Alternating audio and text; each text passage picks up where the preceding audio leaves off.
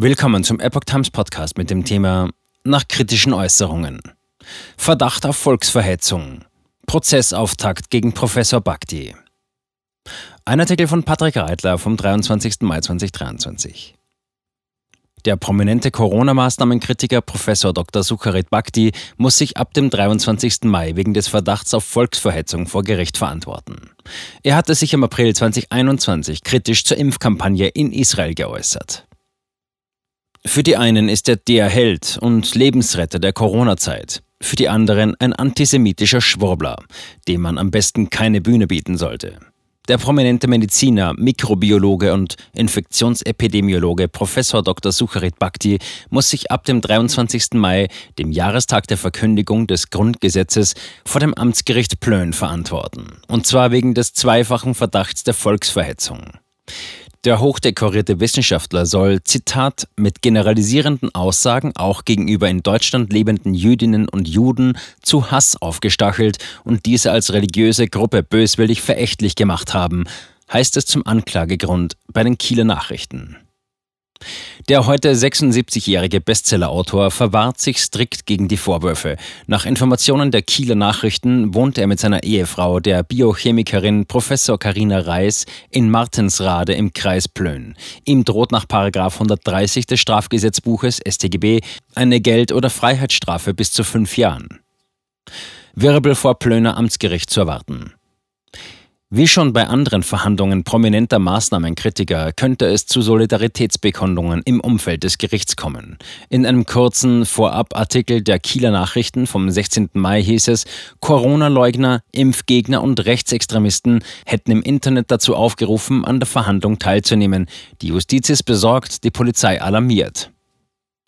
Bhakti hatte die Corona-Maßnahmen wie viele andere Mediziner und Wissenschaftler von Beginn an scharf kritisiert, die medizinischen Zusammenhänge in YouTube-Videos erklärt und immer wieder seinem Entsetzen über die Grundrechtsverletzungen durch Politiker und Behörden Ausdruck verliehen.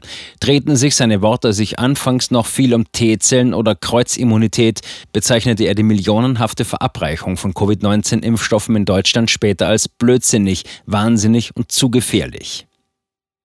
Was hat Bhakti gesagt? Nach Informationen des Redaktionsnetzwerks Deutschland RND hat der Fotograf, Filmemacher und Corona-Maßnahmen-Gegner Kai Stut können 100 Ärzte lügen, im April 2021 unter dem Titel Die Impfung, die Hölle auf Erden ein Videointerview mit Bhakti geführt. Im Juli 2021 wurde es veröffentlicht. Zur strengen Impfpflicht in Israel tätigte Bhakti in diesem Gespräch unter anderem folgende Aussagen. Zitat das Volk, das geflüchtet ist aus diesem Land, aus diesem Land, wo das Erz böse war, und haben ihr Land gefunden, haben ihr eigenes Land in etwas verwandelt, was noch schlimmer ist, als Deutschland war. So unfassbar.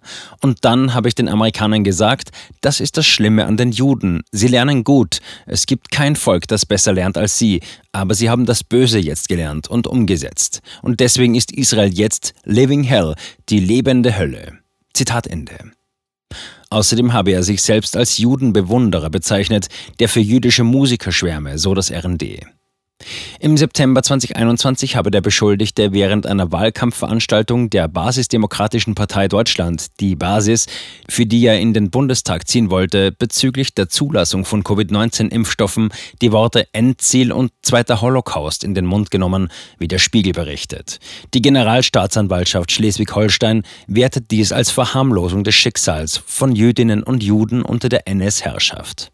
Dass Bhakti die Aussagen getätigt hatte, gilt als erwiesen. Im Prozess geht es nach Einschätzung des Spiegel nun um die rechtliche Bewertung. Staatsanwaltschaft wollte nicht anklagen, Generalstaatsanwaltschaft schon. Bereits kurz nach Bekanntwerden des Stut-Interviews im Sommer 2021 hatte der Antisemitismusbeauftragte der jüdischen Gemeinde in Berlin, Sigmund Königsberg, Strafanzeige wegen Volksverhetzung gegen den Buddhisten gestellt. Nach Angaben der Tagesschau lehnte die Staatsanwaltschaft Kiel die Anklageerhebung ab und stellte die Ermittlungen ein. Erst die Generalstaatsanwaltschaft Schleswig-Holstein sei bereit gewesen, einen Antrag auf Anklage zu stellen. Die rechtliche Bewertung des Vorgangs sei zweifelhaft und bedürfe der genaueren Überprüfung, zitiert die Tagesschau eine Sprecherin. Das Amtsgericht Plön gab diesen Antrag Ende Oktober 2022 statt. Ursprünglich hätte die Hauptverhandlung bereits am 24. März 2023 beginnen sollen, doch wenige Tage zuvor hatte das Amtsgericht das Datum gekippt, offiziell wegen Terminschwierigkeiten. Verlag und Sender distanzieren sich. Der österreichische Buchverlag Goldeck, in dem Baktis Bücher Corona Fehlalarm, Corona Unmasked und Schreckensgespenst Infektionen erfolgreich erschienen waren, rückte laut einem Artikel des Börsenblatts nach Bekanntwerden des Stut-Interviews umgehend von seinem Autor ab. Zitat, wir distanzieren uns sowohl als Verlag als auch als Menschen klar von rechtem Gedankengut und Antisemitismus. Der Goldeck Verlag steht für bewusste Inhalte und will mit seinen Büchern ein breites Meinungsspektrum abbilden und zum gesellschaftlichen Diskurs beitragen. Zitat Ende. Man werde nicht mehr mit Bhakti zusammenarbeiten und seine bisherigen Bücher nicht mehr auflegen, erklärte der Goldeck Verlag. Auch der Salzburger TV-Sender Servus TV beendete seine Zusammenarbeit mit dem Mikrobiologen. Nach Jahrzehnten der Ehre droht nun Titelverlust. Sollte Bhakti rechtskräftig verurteilt werden, droht ihm auch die Aberkennung seines Professorentitels. Nach Informationen des Spiegel prüfe das rheinland-pfälzische Wissenschaftsministerium einen entsprechenden Schritt. Man wolle aber erst das Ergebnis des Strafverfahrens abwarten. Nach Angaben der Tagesschau handelt es sich um ein laufendes Verwaltungsverfahren, das sich im Stadium der Anhörung befinde.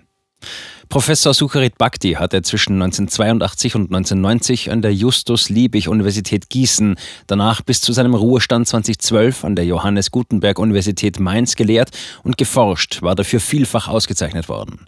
Doch die Mainzer Universität hatte sich bereits Ende Oktober 2020 wegen seiner Positionen zur Covid-19-Pandemie von Bhakti abgewendet und darauf hingewiesen, dass er nicht das Recht habe, sich als Emeritus zu bezeichnen.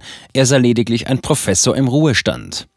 Nach Angaben der Taz hatte Bhakti zuletzt von 2016 bis 2020 als Gastwissenschaftler an der Medizinischen Fakultät der Christian-Albrechts-Universität in Kiel gearbeitet.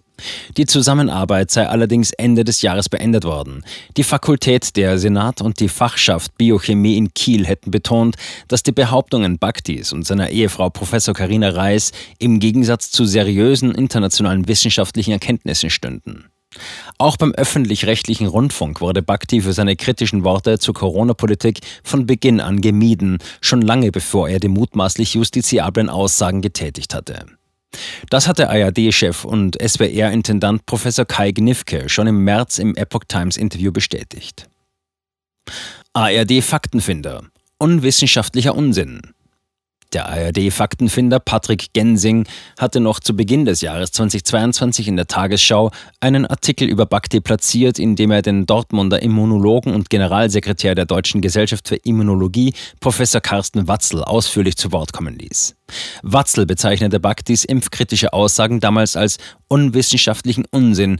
Die Impfstoffe schützten vor einer Infektion und vor einem schweren Verlauf. Heute weiß man, dass es sehr wohl zu starken Impfnebenwirkungen und Schäden bis hin zum Tod kommen kann, wenn auch nur in seltenen oder sehr seltenen Fällen. Auch in der Streitfrage der Kreuzimmunität bei Covid-19, also einer guten körpereigenen Abwehr im Falle einer früheren Infektion mit SARS-2-Virus ähnlichen Viren via T-Zellreaktion, kann Bhakti mittlerweile als rehabilitiert gelten. Während der Charité-Chef Virologe und Maßnahmenbefürworter Christian Drosten noch am 30. September 2020 davon ausgegangen war, dass es diese Kreuzaktivität gegen SARS-2-Virus gar nicht gäbe, hatte Bakti schon nach wenigen Wochen Pandemie auf ihre Existenz hingewiesen und wurde dafür gescholten, wie der Finanzwissenschaftler und Maßnahmenskeptiker Professor Stefan Homburg erst vor kurzem tötete. Jüngst titelte sogar das Ärzteblatt, Infektionen mit Erkältungsviren löst Kreuzimmunität gegen SARS-CoV-2-Proteine aus und das Online-Magazin Forscher und Wissen bestätigte, T-Zellen aus Erkältungen schützen vor Covid-19. Fürsprecher. Meinungsfreiheit steht vor Gericht. Bhaktis Partei Die Basis steht weiter an der Seite ihres prominenten Mitglieds. Sämtliche Tatvorwürfe der Volksverhetzung entbehrten jeder Grundlage, schrieb die Partei auf ihrer Website. Im Stut-Interview habe sich Bhakti generell voller Achtung gegenüber Menschen aus dem jüdischen Kulturkreis geäußert. Lediglich die Entscheidung der israelischen Regierung zur Durchimpfung der eigenen Bevölkerung kritisiert er scharf und düster als Living Hell, meint die Basis. In der Partei hätten Antisemitismus und Fremdenfeindlichkeiten keinen Platz, kritische Expertise hingegen schon. Drei internationale jüdische Gruppen hätten sich bereits in einem offenen Brief klar geäußert, dass Bhakti kein Antisemit sei. Sie hätten sich gegen die Antisemitismuskeule als Waffe gegen die Kritiker von Regierungsmaßnahmen ausgesprochen. Für Dr. Markus Krall, Unternehmer, Autor und ebenfalls Corona-Maßnahmen-Kritiker, wird in Plön in Wahrheit nicht Bhakti vor Gericht stehen, sondern die Meinungsfreiheit. Zitat, die Feinde der Meinungsfreiheit und damit letztlich unserer gesamten freiheitlich-demokratischen und rechtsstaatlichen Grundordnung möchten an ihm ein Exempel statuieren, schrieb Krall bereits am 8. Mai auf Twitter.